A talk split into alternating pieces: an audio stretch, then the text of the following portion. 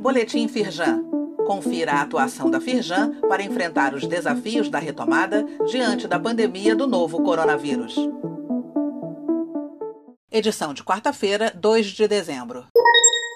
Atenção aos prazos de vencimento de parcelamentos tributários com a Receita Federal e a Procuradoria-Geral da Fazenda Nacional. Prorrogado em decorrência da pandemia da Covid-19, o novo prazo das parcelas que teriam o vencimento em julho é agora em dezembro.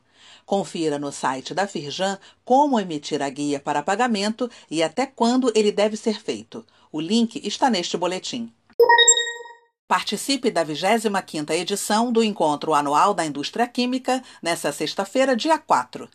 Um dos maiores e mais tradicionais eventos do setor químico do Brasil, o ENAIC vai contar com apresentações e debates com representantes do governo federal, dirigentes da área química e diversos setores da indústria nacional. Também serão divulgados os dados referentes ao desempenho do setor em 2020. O evento é 100% online. Para fazer inscrição, basta acessar o link neste boletim. Empresas investem em capacitação de profissionais corporativos no formato EAD da Firjan IEL. Reportagem da Carta da Indústria mostra casos de empresas que já capacitaram seus líderes com a instituição e aponta os cursos previstos para 2021.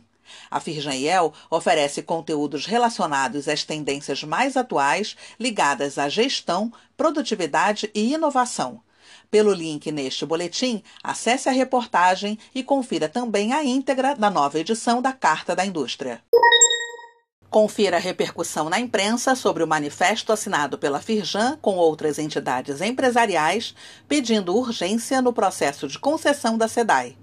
O Globo e a Agência Estado deram destaque ao documento assinado por sete instituições e que destaca a projeção do BNDES de 31 milhões de reais em investimentos em todo o período de concessão.